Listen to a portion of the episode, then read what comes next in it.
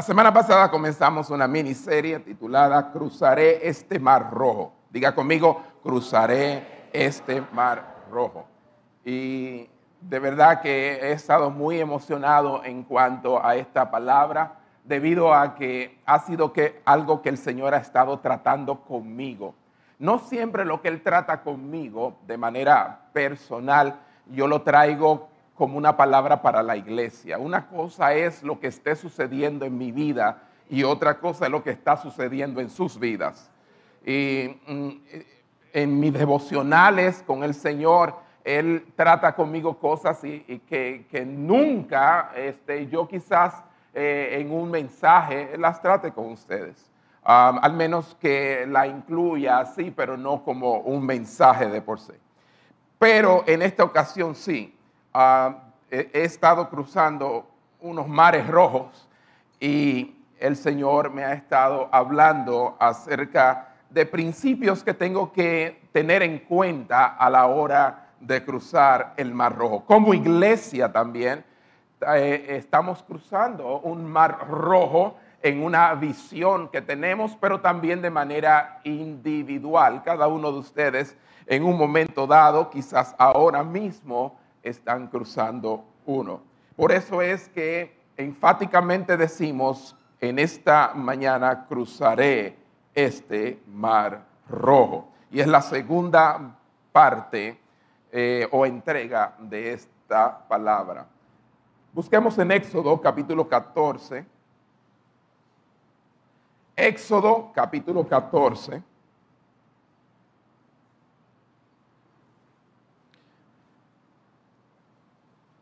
Versículos 3 y 4. Y veremos un principio allí de fe frente al mar rojo. Éxodo capítulo 14, versículos 3 y 4. Es Dios quien está hablando. Después de, en el versículo 1 y 2, como vimos la semana pasada, darle dirección a los hijos de Israel al salir de Egipto. Dice entonces, porque Faraón dirá de los hijos de Israel, encerrados están en la tierra y el desierto los ha encerrado. Y yo endureceré el corazón de Faraón para que lo siga y seré glorificado en Faraón y en todo su ejército y sabrán los egipcios que yo soy Jehová. Y ellos lo hicieron así. ¿Quiénes son esos ellos? Son el pueblo de Israel que le había dicho este, hacia dónde tenían que coger. Vamos a orar, pedirle al Señor que nos hable en esta mañana. Amante Dios, aquí estamos, Señor. Y te queremos decir, Señor, que no estamos de una manera rutinaria aquí no es porque hemos creado un hábito meramente, es porque nos conviene estar en tu casa. Y hay gozo en tu casa, y hay todo aquello, bendición, vida eterna en tu casa. Y hemos dicho con él, como el salmista, y en la casa de Jehová moraré por largos días. Y hemos escogido la mejor parte en esta mañana. Sí, hay muchos que hacen muchas cosas en este día, pero nosotros hemos separado estas horas para estar en tu presencia. Sabemos que tú no habitas en estas cuatro paredes. Nosotros, oh Señor, somos el templo, tu iglesia, donde tú moras. Y queremos, Señor, que te agrade todo lo que hagamos en esta mañana. Y que tu palabra hable a nuestras vidas ahora. Nos dé dirección, nos dé luz, entendimiento, o oh, discernimiento y nos ayude a cruzar este mar rojo en el nombre de Jesús. Todos dicen cómo? Amén, hermanos. Esos dos versículos que acabamos de leer, Dios está prediciendo lo que va a ocurrir, porque aún no ha ocurrido. Él está adelantando al pueblo de Israel lo que va a suceder a raíz de la obediencia, de que ellos se dirijan hacia donde Él les indica. Permítanme darle un pequeñito recap, como dicen los americanos, un, eh, ¿cómo se le dice a esos traductores? recapitular, ¿verdad? Sobre aquello que hablamos la semana pasada. Primeramente, eh, contestamos una pregunta básica. ¿Por qué el pueblo de Israel está allí a orillas del Mar Rojo? ¿Por qué razón? Y entonces entendimos, después de ver varias cosas, que están allí por designación de Dios. Dios así les dijo que hicieran. Leamos versículo 1 y 2 para recordar lo de la semana pasada. Habló Jehová a Moisés diciendo, di a los hijos de Israel que den la vuelta y acampen delante de Pijahirot, entre Migdol y el mar, hacia Baal Zephon. Delante de él acamparéis junto al mar. Y ese es el contexto inmediato de los versículos que acabamos de leer, el 3 y el 4. Y allí en esos versículos vimos el primer principio de fe frente al mar rojo. ¿Y cuál es ese primer principio? Date cuenta que la intención de Dios es que estés donde estás. ¿Se acuerdan? Vamos a repetirlo para que nunca se le olvide. Date cuenta que la intención de Dios es que estés donde estás. Otra vez, no los escuché. Date cuenta que la intención de Dios es que estés donde estás. O sea, tú estás donde Dios quiere que tú estés ahora mismo. Ni más ni menos. Oh, si yo estuviera en una mejor posición ahora mismo. Oh, si hubiese sido de otra manera. Si yo no hubiese, si yo hubiese. No, deja todo eso. Tú estás exactamente donde Dios quiere que tú estés. Y a partir de ahí Dios va a hacer lo que Él se propone hacer en tu vida. Amén. Entonces, hay otra pregunta que debemos hacernos y ya esta tiene que ver con los versículos 3 y 4. Y es con qué propósito. Ya, ya vemos el plan de Dios, que ellos estuvieran ahí, pero detrás de un plan hay un propósito. ¿Y cuál es el propósito de Dios? De quererlos ahí frente al mar rojo. El versículo 3 de este capítulo 14 de Éxodo dice el por qué. Vean cómo dice, porque Faraón, a raíz de que ustedes van a estar ahí, donde yo les dije que estuvieran, Faraón dirá de los hijos de Israel, o sea, de ustedes, encerrados están en la tierra, el desierto los ha encerrado. En otras palabras, esto era exactamente lo que Dios quería que el faraón pensara. ¿Oyeron? El faraón, Dios lo que está diciendo, el faraón pensará que ustedes están encerrados. ¿Por qué yo los llevé allí? Les dije que, que no cogieran por, por el otro lado, más cerca. No, no, no. Por el desierto, no que fueran entre las montañas, que se enfrentaran a un mar que no podían cruzar. Es porque eso era precisamente lo que yo quería que el faraón pensara, que ustedes no tienen salida. ¿Ve? Entonces, vemos ahí algo, y es que Dios no hace las cosas así al azar y sin un plan y un propósito. La razón por la cual estamos en el lugar donde estamos tiene sentido. Dios quería en ese momento que el faraón de repente pensara, ajá.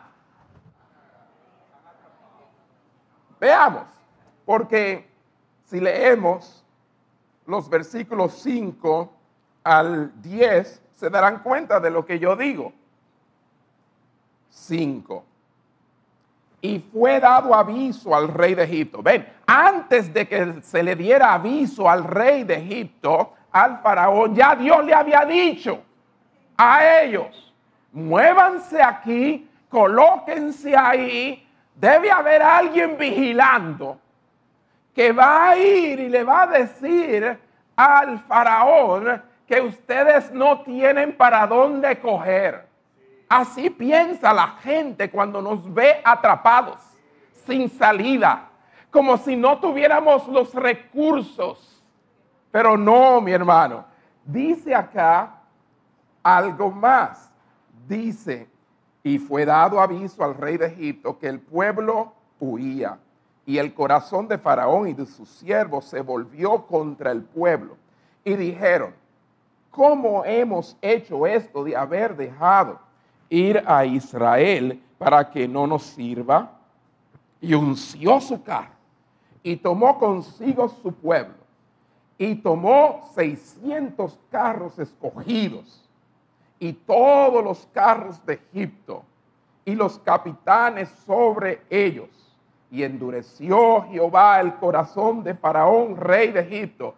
En el versículo 4, ah, él les dice, y yo endureceré el corazón de Faraón para que lo siga. Y en el versículo 8 ya es un hecho. Y endureció Jehová el corazón de Faraón, rey de Egipto. ¿Y qué hizo? y él siguió a los hijos de Israel. Y esa palabra endurecer eh, es muy interesante porque lo que eh, está diciendo Dios es, yo no le voy a poner freno a su enojo. Lo voy a dejar. Es así que él está acostumbrado a actuar. Yo no voy a frenarlo. Para que ustedes sepan que yo no voy a intervenir, yo voy a dejar que él haga como él siente hacer. ¿Lo están entendiendo? O sea, que Dios es el que toca los corazones y cambia las cosas. Y cuando alguien se voltea contra nosotros, lo suave. Es Dios que lo dejó. No le puso freno. Hay un propósito. Y entonces, dice aquí claramente por dónde andamos. 8. Y endureció Jehová el corazón de Faraón, rey de Egipto, y él siguió a los hijos de Israel pero los hijos de Israel habían salido con mano, y diga conmigo con mano poderosa. Aleluya. Con mano poderosa. Es verdad que habían tomado por otro camino que no era el camino lógicamente y militarmente que debían tomar. Sí, es verdad que se hallaban encerrados entre montañas y un anchuroso mar y el ejército estaba detrás pero había una mano poderosa con ellos. Y eso es lo que yo quiero que usted se lleve en esta mañana. Hay una poderosa mano de Dios contigo. No importa, no importa que ahora mismo te veas encerrado, sin salida. Hay una mano poderosa con ellos. Versículo 9 siguiéndolos, pues eso era lo que Dios quería. Pues los egipcios con toda la caballería y carros de Faraón, su gente de a caballo y todo su ejército, los alcanzaron acampados junto al mar, al lado de Pijajirot, delante de Baal Zephon. ¿Dónde? Exactamente donde Dios quería que ellos estuvieran. ¿Quién los alcanzó? El faraón. Estaban encerrados. Y entonces dice el versículo 10, y cuando faraón se hubo acercado, los hijos de Israel alzaron sus ojos. Y he aquí que los egipcios venían tras ellos. Por lo que los hijos de Israel se le entró un pánico, temieron en gran manera y clamaron a Jehová. Vamos a dejarlo hasta ahí. Pero parecía que Dios lo había guiado por el camino equivocado. Pero Dios nunca guía por el camino equivocado. Sus caminos son derechos. Aunque parezcan torcidos a la mente humana, son derechos. Aunque la gente no esté tomando ese camino, coge el camino de Dios. Ah, se sufre a veces, uno se ve como acorralado, no tiene quizás cómo defenderse, pero tiene una mano poderosa ahí con él. Es mejor seguir el camino que Dios le indica a uno que el camino que uno cree que le puede ir bien. O sea que nunca nos movamos entonces basados en nuestra propia sabiduría, sino en la sabiduría de Dios. Estaban rodeados, como dije, de montañas. El mar estaba enfrente de ellos y detrás de ellos pronto aparecería la hueste egipcia. Tremendo. Y yo sé que ustedes este, conocen muy bien la historia, pero muchas personas la ven todos los años y no sacan conclusiones de ella para sus vidas. Muchos la ven muy religiosamente, pero esto no es un asunto religioso. Solo la perspectiva hacia el cielo estaba despejada. En el frente el mar, a los lados montañas, atrás el ejército del faraón. Solo había una, una manera y era mirar hacia arriba. El cielo estaba despejado, Dios estaba de su parte y Dios está de nuestra parte. Amén. Amén. Cuando tú miras todo a tu alrededor y no ves salida, mira hacia arriba, está despejado. Es lo que está esperando es eso, que mires hacia arriba. Mira hacia arriba. Y precisamente de allí vendrá tu ayuda. En tal situación, ¿qué hizo Dios? Les quitó toda esperanza de ayuda humana y dio a sus adversarios gran ventaja sobre ellos. ¿Cómo puede ser que Dios me haya guiado a donde mis adversarios tienen ventaja sobre mí? ¿Qué es lo que Él se propone? Ahí está escondido el segundo principio de fe frente al mar rojo. Oiga bien, es precisamente ahí. Porque el objetivo de Dios era atraer al faraón a la persecución. Cuando él vio que los hijos de Israel estaban encerrados, oyó que habían huido y habían cogido por el camino equivocado, él dijo, ajá, y se lanzó a la persecución. Pero él no sabía que Dios le había preparado una emboscada. No era el pueblo de Israel que había caído en una emboscada, era Faraón que había caído en una emboscada. Ustedes me están escuchando.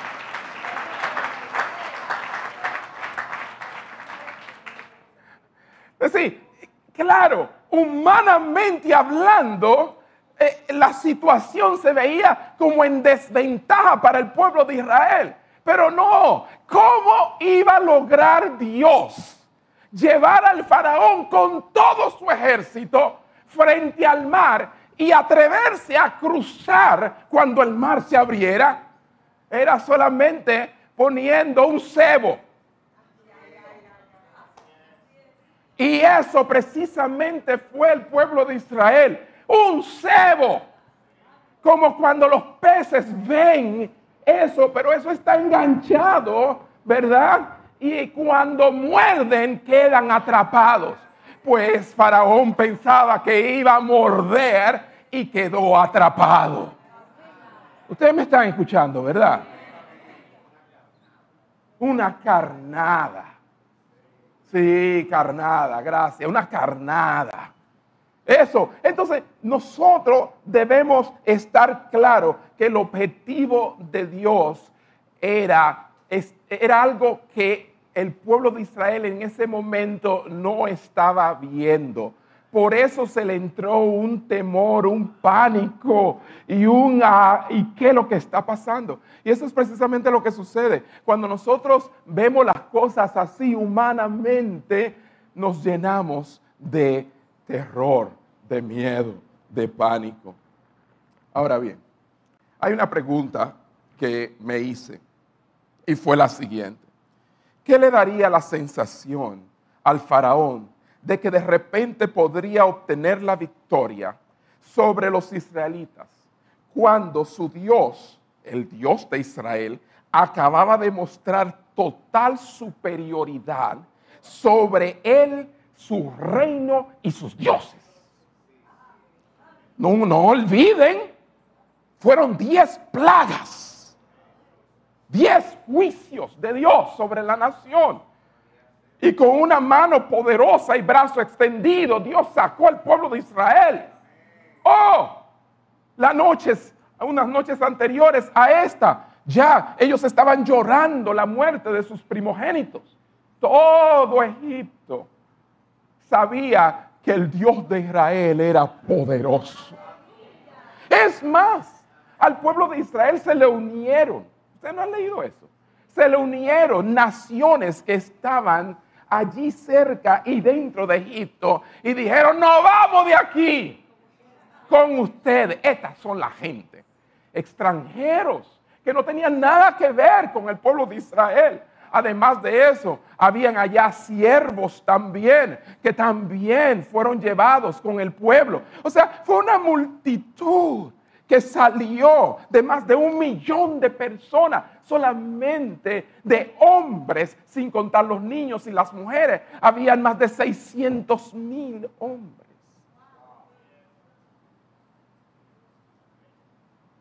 Más los ganados, las bestias y todos los enseres y todas las cosas.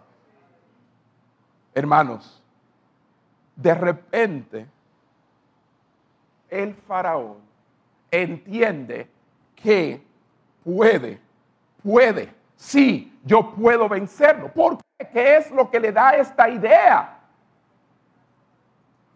Bueno, un comentarista dice, para todos los antiguos, y claro, hay que entender un poquito lo, que es eh, esa religión egipcia y politeísta y de esos tiempos, pero para todos los antiguos, excepto aquellos israelitas que comenzaban a comprender al único Dios verdadero, los dioses y diosas que controlaban el mundo eran arbitrarios y caprichosos, rápidos en cambiar sus acciones y actitudes, compitiendo constantemente entre sí por el poder, ¿ok?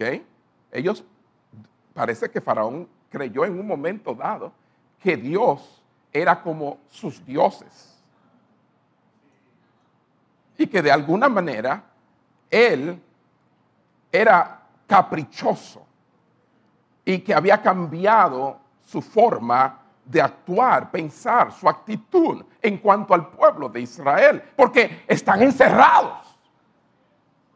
Entonces, algo pasó.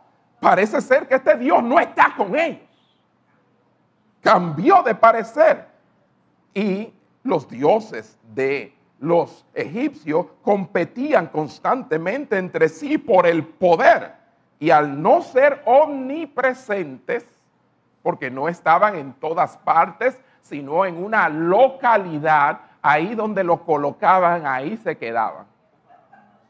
Porque así son los dioses de la gente. Usted lo coloca ahí y ahí no se mueve para usted hablar con ellos, tiene que ir donde ellos están, ahí. Y ahí si se caen, porque tiene que comprar otro.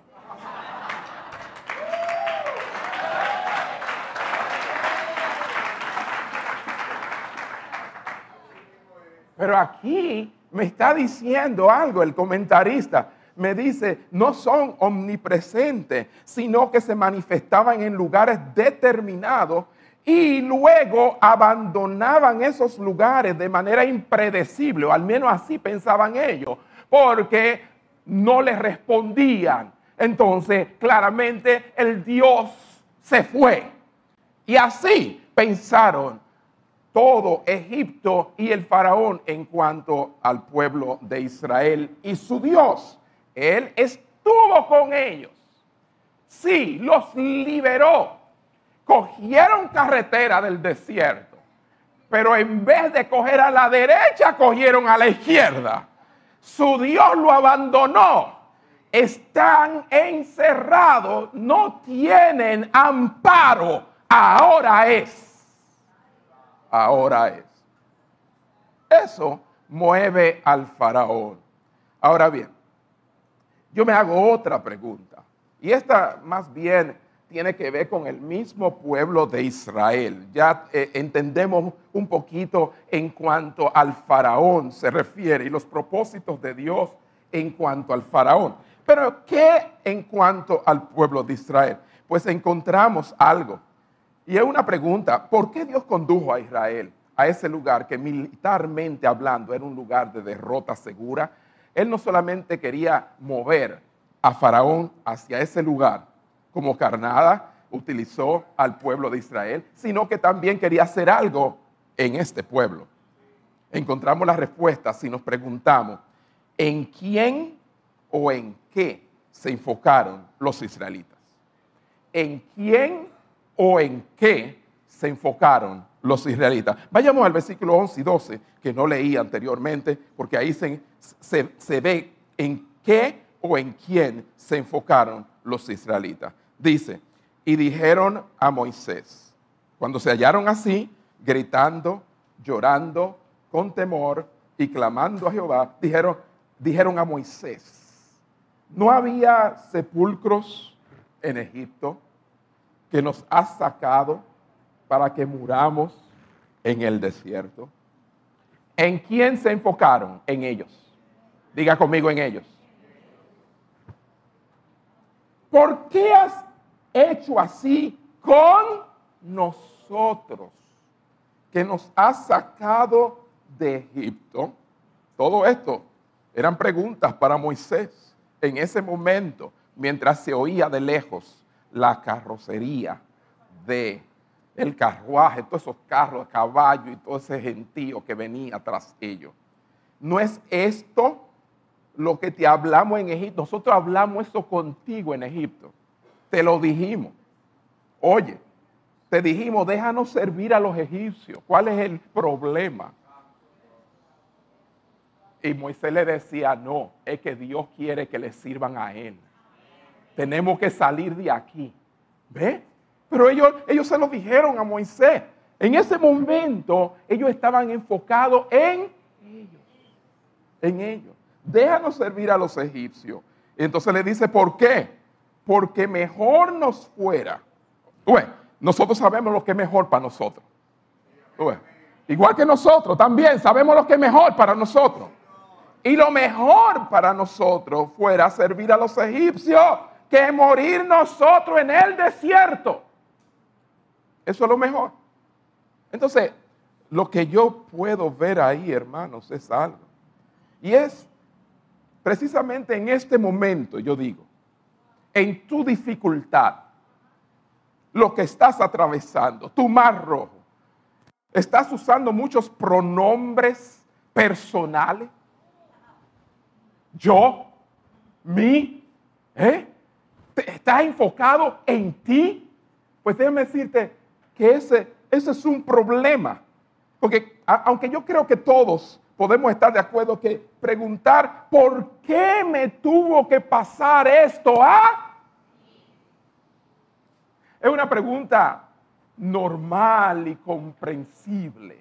Y generalmente es lo primero en que pensamos. Y decimos, ¿y por qué yo? ¿Por qué a mí? ¿Ah? ¿Quién aquí no ha dicho esas palabras? Para lanzarle la primera piedra. ¿Ah? Todos en un momento dado hemos dicho, ah, a mí. Pues así estaba el pueblo, diciendo, hubiese sido mejor esto yo entiendo que esto era lo mejor para mí y estaban enfocados en ellos mismos. Desde un punto de vista bíblico, oigan bien, es esta la mejor pregunta y tenemos que siempre hacernos esa misma pregunta. La pregunta que yo me estoy haciendo es la mejor pregunta. Valga. ¿Eh? la repetición, ¿verdad? De pregunta, pregunta, pero sí, cuando usted se hace una pregunta, siempre pregúntese si esa fue la mejor pregunta. No lo deje así, porque tiene que estar seguro que su pregunta está alineada con la palabra. ¿Por qué a mí? ¿Por qué yo? No es una pregunta bíblica.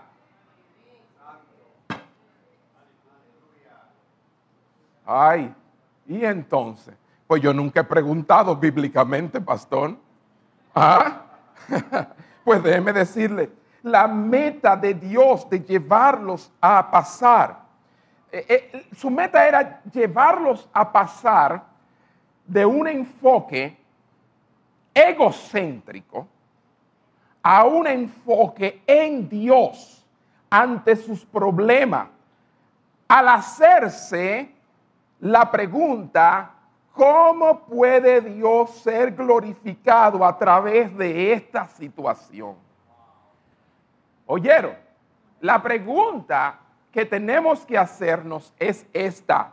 ¿Cómo puede Dios ser glorificado a través de esta situación? Vamos a ir a Éxodo, capítulo 14, versículo 4, donde lo dice claramente. Y yo endureceré el corazón de Faraón para que lo siga.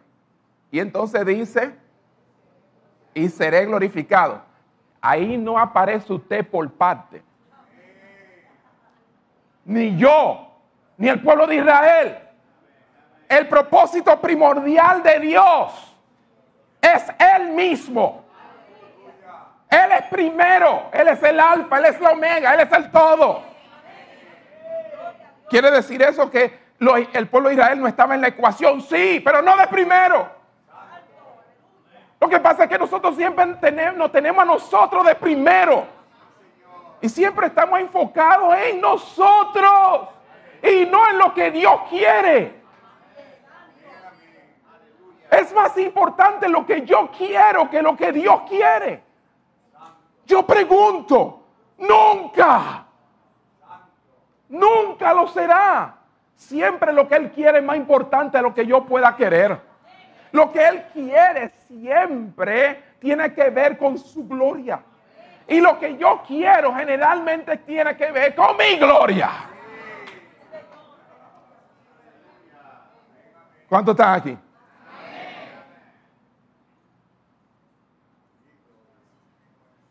Pero por algo nosotros siempre estamos pensando en nosotros. Pero es, que no es cree, pastor? Estar encerrado, estar atrapado, no saber, no ver salida. Ya yo, ya, ya yo no sé qué hacer. Yo lo he hecho todo. Eh, eh, yo, yo, yo, yo, yo, Se lo digo porque es que yo, yo, yo recibo constantemente personas y aconsejo gente. Y, y, generalmente la palabra que sale es yo. Yo no merezco esto, yo he hecho esto, yo, yo, yo, yo. Hello. Entonces, está claro que en el versículo 4, vayamos allá de nuevo, y yo endureceré el corazón de Faraón para que lo siga y seré glorificado en Faraón. Ese es mi propósito, ser glorificado en Faraón y en todo su ejército. Y sabrán los egipcios que yo soy Jehová. Y cuando los egipcios sepan que yo soy Jehová, ustedes también van a saber que yo soy Jehová.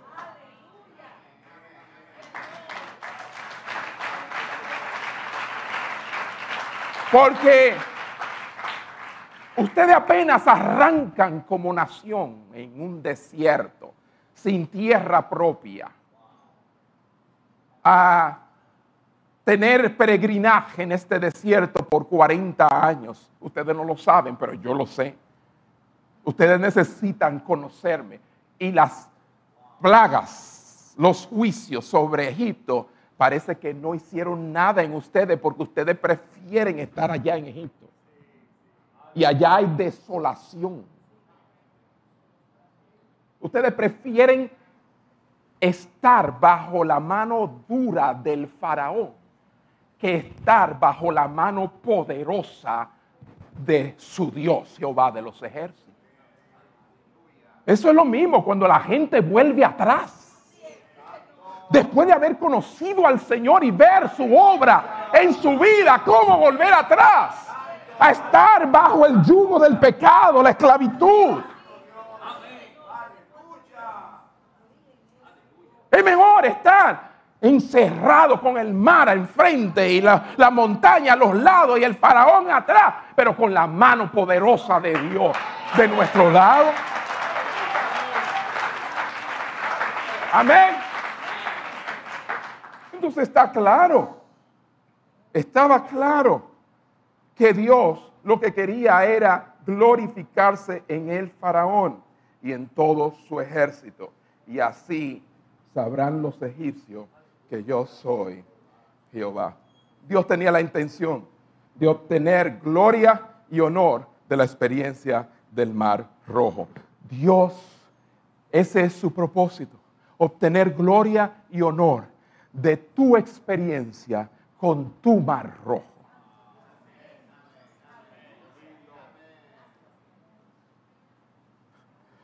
Y la próxima vez que te sientas abrumado, en vez de preguntar cómo puedo salir de este lío, pregunta cómo puede Dios recibir la gloria en esta situación. Cuando dicen amén, de un aplauso al Señor.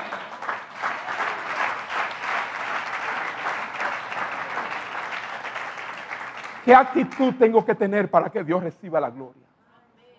¿Qué, ¿Qué, debo decir? ¿Cómo debo actuar? ¿Qué decisión debo tomar que sea la mejor para que Dios reciba la gloria? Porque puede lo que tú estés maquinando y pensando no le va a dar gloria a Dios. Quizás sea una salida temporal a tu problema, pero no le dará gloria a Dios. Entonces, en vez de preguntarme cómo puedo salir de esto, la pregunta es cómo puede Dios recibir la gloria por medio de esto que me está pasando ahora. Amén.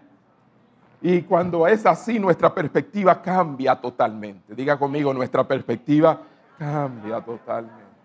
Debido a, estas realidades espirituales que, apoyan tal forma de abordar las cosas, el cristiano aborda los problemas de esta manera. Usted dirá, eso es usted que no tiene problema, pastor. Lo que pasa es que yo no ando cantateando y diciéndolo. Para mí eso no, no, no, no, significa, yo tengo que hablar con Él. Ahora usted se lo comunica a Él todas las mañanas. Cuando usted se lo comunica a Él, ya como que entonces durante el día, ya usted habló con quien tenía que hablar. Al menos que Él le diga, mira, fulano de tal, habla con Él. Hay un consejo sabio en la boca de esa persona. De lo contrario, no ande hablando porque le van a dar malos consejos. La gente no son espirituales, en su gran mayoría no te van a aconsejar bien.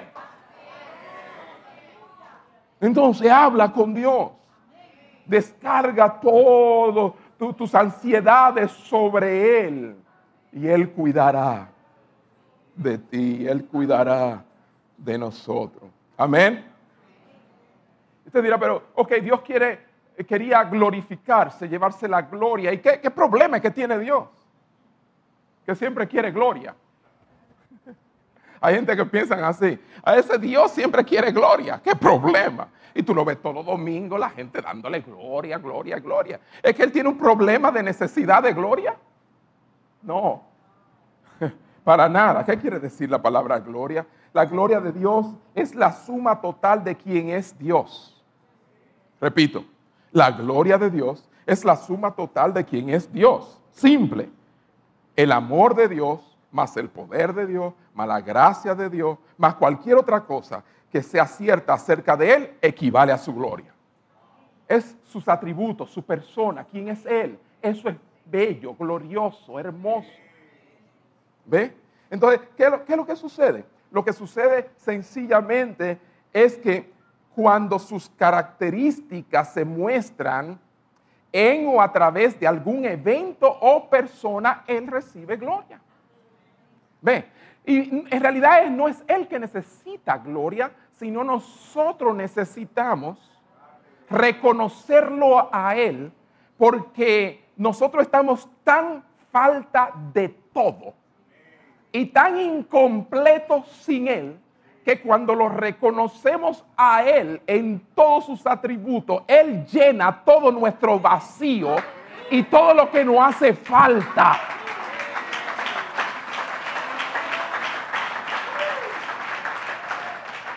No es que Dios ande necesitando nuestra gloria, ¿ve? Sino que Él nos la muestra para nuestro beneficio. ¿Está claro, hermanos? Para que no se vaya a pensar erróneamente del Dios de la gloria.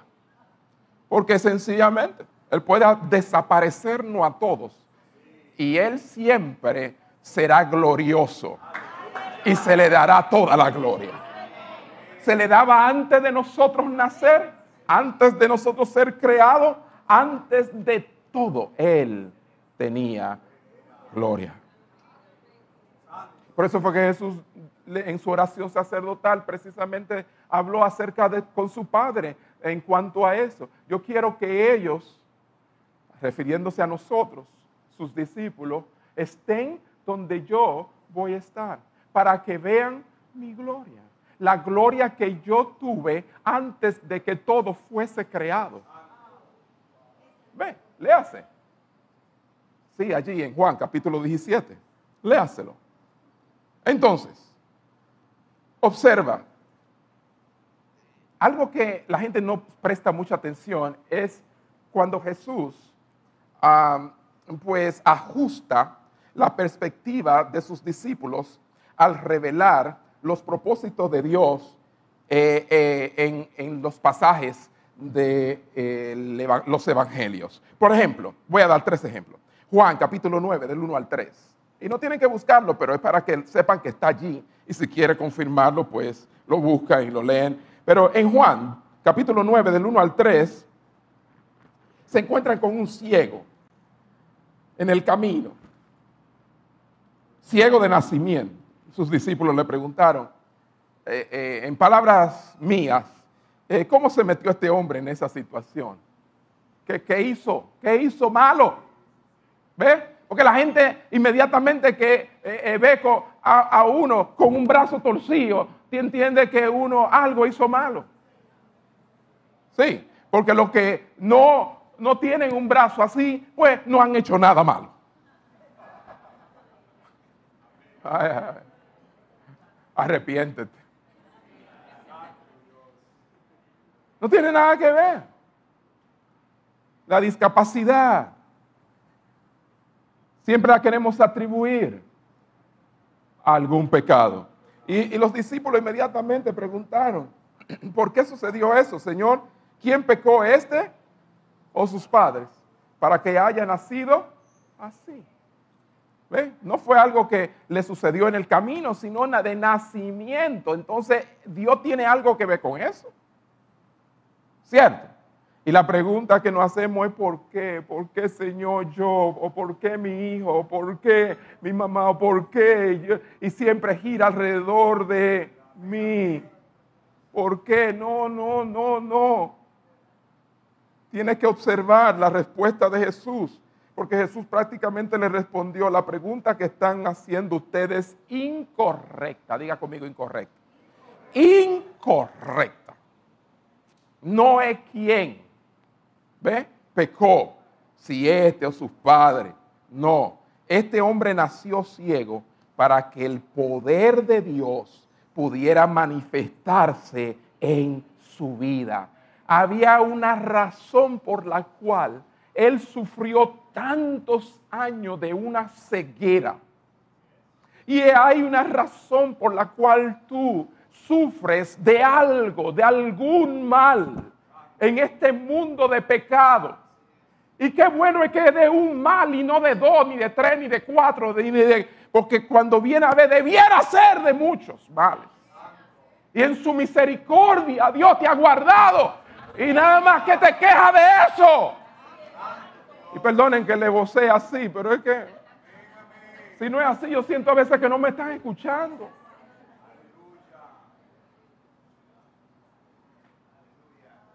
¿Mm? Oh, está claro aquí. ¿Para qué? Para que el poder de Dios, la gloria de Dios pudiera manifestarse en este hombre. Y ustedes saben la historia. Jesús le sanó. Alguien dijo, cuando vemos las aflicciones más dolorosas bajo la luz equivocada, parecen intolerables. Repito, cuando vemos las aflicciones más dolorosas bajo la luz equivocada, parecen intolerables. Lo opuesto es verdad también. Cuando vemos las aflicciones más dolorosas bajo la luz correcta, que es la que yo le estoy mostrando, entonces esa aflicción dolorosa es tolerable. Porque sabemos que Dios está detrás de eso. Juan capítulo 11, versículo 4. Jesús envía a decir a Marta y a María, después que vinieron a darle la noticia de la enfermedad de su hermano Lázaro. Jesús le dice, esta enfermedad no es para muerte, sino para qué? Para la gloria de Dios, para que el Hijo de Dios sea glorificado por ella. ¿Sufrió Lázaro? Sí. ¿Sufrieron Marta y María? Sí. Pero detrás de esto estaba un propósito. Y el propósito de Dios primero, antes que hacer cualquier cosa, es su gloria. Que esté claro. Porque la única manera en que muchas veces Él puede mostrarnos su gloria es permitiendo precisamente que pasemos por aflicciones dolorosas. Y luego, cuando Él llegó, resucitó a Lázaro de entre los muertos para la gloria de Dios Padre. ¿Cuánto dan un aplauso al Señor? Tengo que concluir. Juan capítulo 12, versículo 27 al 28. Jesús revela allí su perspectiva sobre sus propias dificultades. Después de una entrada triunfal, y Osana, Osana al Altísimo, y, las ramas y, y todo. Era ya la última vez que entraba a Jerusalén. Él iba a la cruz. Y Jesús dice, oh, bendita humanidad, ahora está turbada mi alma. Jesús se turbó, igual como nosotros nos turbamos. Era el momento, con 33 años. Y hay muchos que dicen, wow, pero si en tres años, porque fue a los 30 que comenzó su ministerio, en tres años. ¿Y, y qué si Jesús hubiese vivido hasta los 60? ¡Wow! Tremendo, si hizo tanto en tan poco tiempo, Dios le debió haber dado más tiempo de vida. Murió joven. Sí, su vida fue cortada. Joven, como dice Isaías ahora está turbada mi alma. Y entonces él mismo se hace la pregunta, ¿y qué diré? Y nosotros también, cuando nuestra alma está turbada, hablamos, decimos, nos quejamos. ¿Qué diré? Jesús dice, ¿y qué diré? Y entonces hace otra pregunta. Diré, Padre, sálvame de esta hora. Entonces se contesta, mas para esto he llegado a esta hora.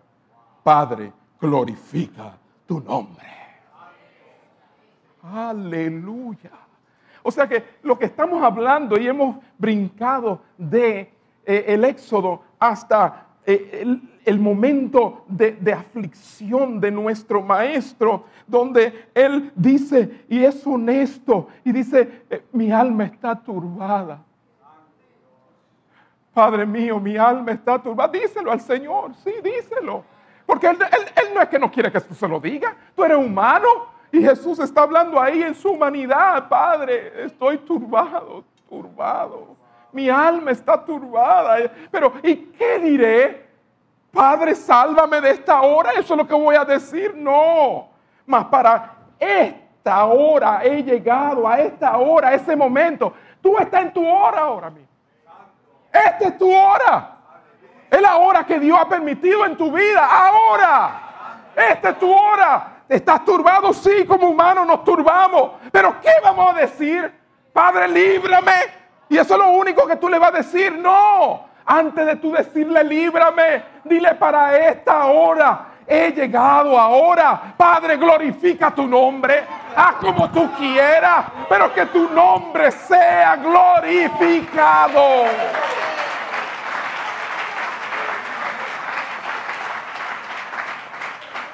No yo, sino tú.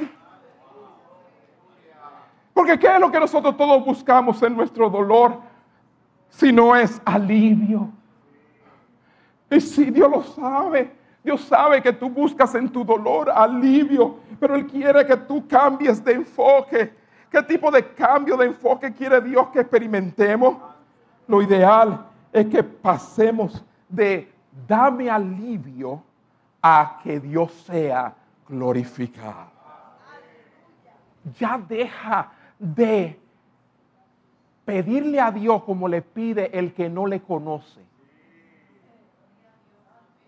Estoy cansado de ver cristianos parecidos a los inconversos. Que solamente piensan en sí mismos. Y quieren de Dios la liberación. Él ha prometido que por muchas aflicciones pasaremos, pero por toda ella me librará Jehová. Eso está ahí. Despreocúpate, Él te va a librar. Cambia tu oración. Delíbrame, dame alivio, a glorifica tu nombre en esta situación.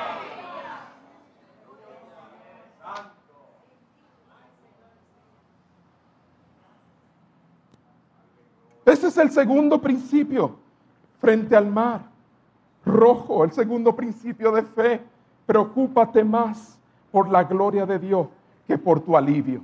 Dilo conmigo, preocúpate más por la gloria de Dios que por tu alivio. Díselo al que está a tu lado, preocúpate más por la gloria de Dios.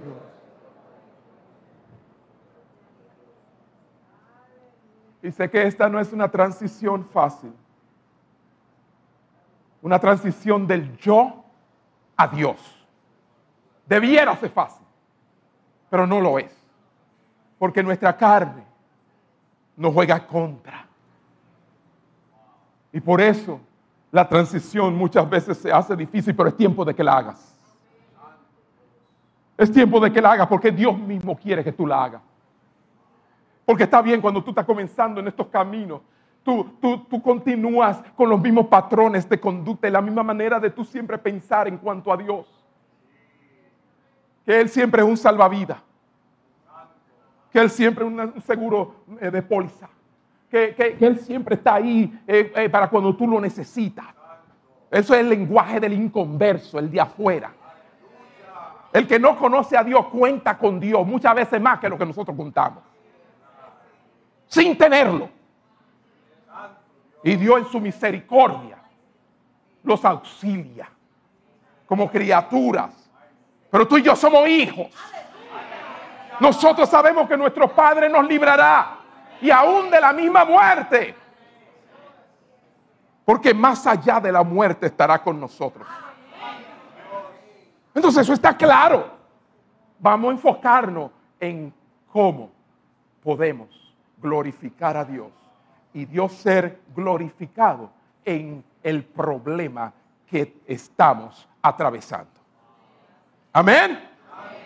Haz esa transición en esta mañana de yo a Dios, pero es totalmente necesaria para este peregrinaje. Concluyo con esta pregunta. ¿Estás dispuesto? ¿Cuántos dicen amén? Yo estoy dispuesto. ¿Estás dispuesto a decir por fe, Dios sea glorificado en mi situación? Aunque todas mis preguntas no tengan respuesta y no tenga el tipo de alivio que inicialmente deseaba. ¿Y qué si Dios quiere que sigas así? ¿Y qué si Él en sus planes para Él glorificarse en tu vida no está la sanidad? No está resolver ese problema económico. No está. ¿Qué tal si ¿Ah? Él tiene otra manera de ver las cosas, que le eres más útil así como estás, que te mantiene cerca de Él así como estás. ¿Qué tal si eso es lo que le da gloria a Él? Pues entonces, preocúpate por la gloria de Dios antes que tu alivio. Amén. Que el Señor te bendiga en esta mañana.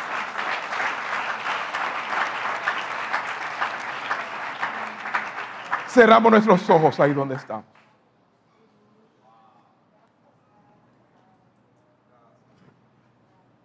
Aleluya. Oh Padre, sé que has instruido a tu pueblo, así como me instruyes a mí. Oh Padre, llénanos de tu gracia. Porque estas cosas se nos escapan de las manos. Humanamente no podemos. Necesitamos ser llenos de tu Espíritu Santo. Necesitamos en esta mañana, oh Señor, un cambio de enfoque, un cambio de perspectiva. Oh, sí, Señor, ya nos has instruido y nos has dicho que nos demos cuenta que el lugar donde estamos es precisamente donde tú quieres que estemos. Y hoy nos acabas de decir que mi mayor preocupación no debe ser mi alivio, sino tu gloria. Enderezame, Señor. Vamos, díselo, enderezame, Señor. Estoy torcido, enderezame, Señor. Muéstrame, muéstrame. Oh Padre, cada vez que yo me encuentre lejos de la manera en que tú quieres que yo piense y actúe, muéstramelo, Señor. Enséñame en esta hora a verte y a procurar tu gloria. Tu gloria sobre todas las cosas. Tu gloria antes que mi alivio, antes que mi liberación. Tu gloria. Si tú eres glorificado, ay, si tú eres glorificado sin que yo sea aliviado, pues sea así. No se haga mi voluntad, sino la tuya.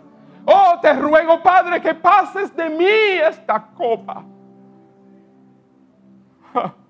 Pero si no es tu voluntad, que sea tu voluntad, no la mía. Gracias, Señor. Gracias, Señor. Vamos, dale gracias a Dios.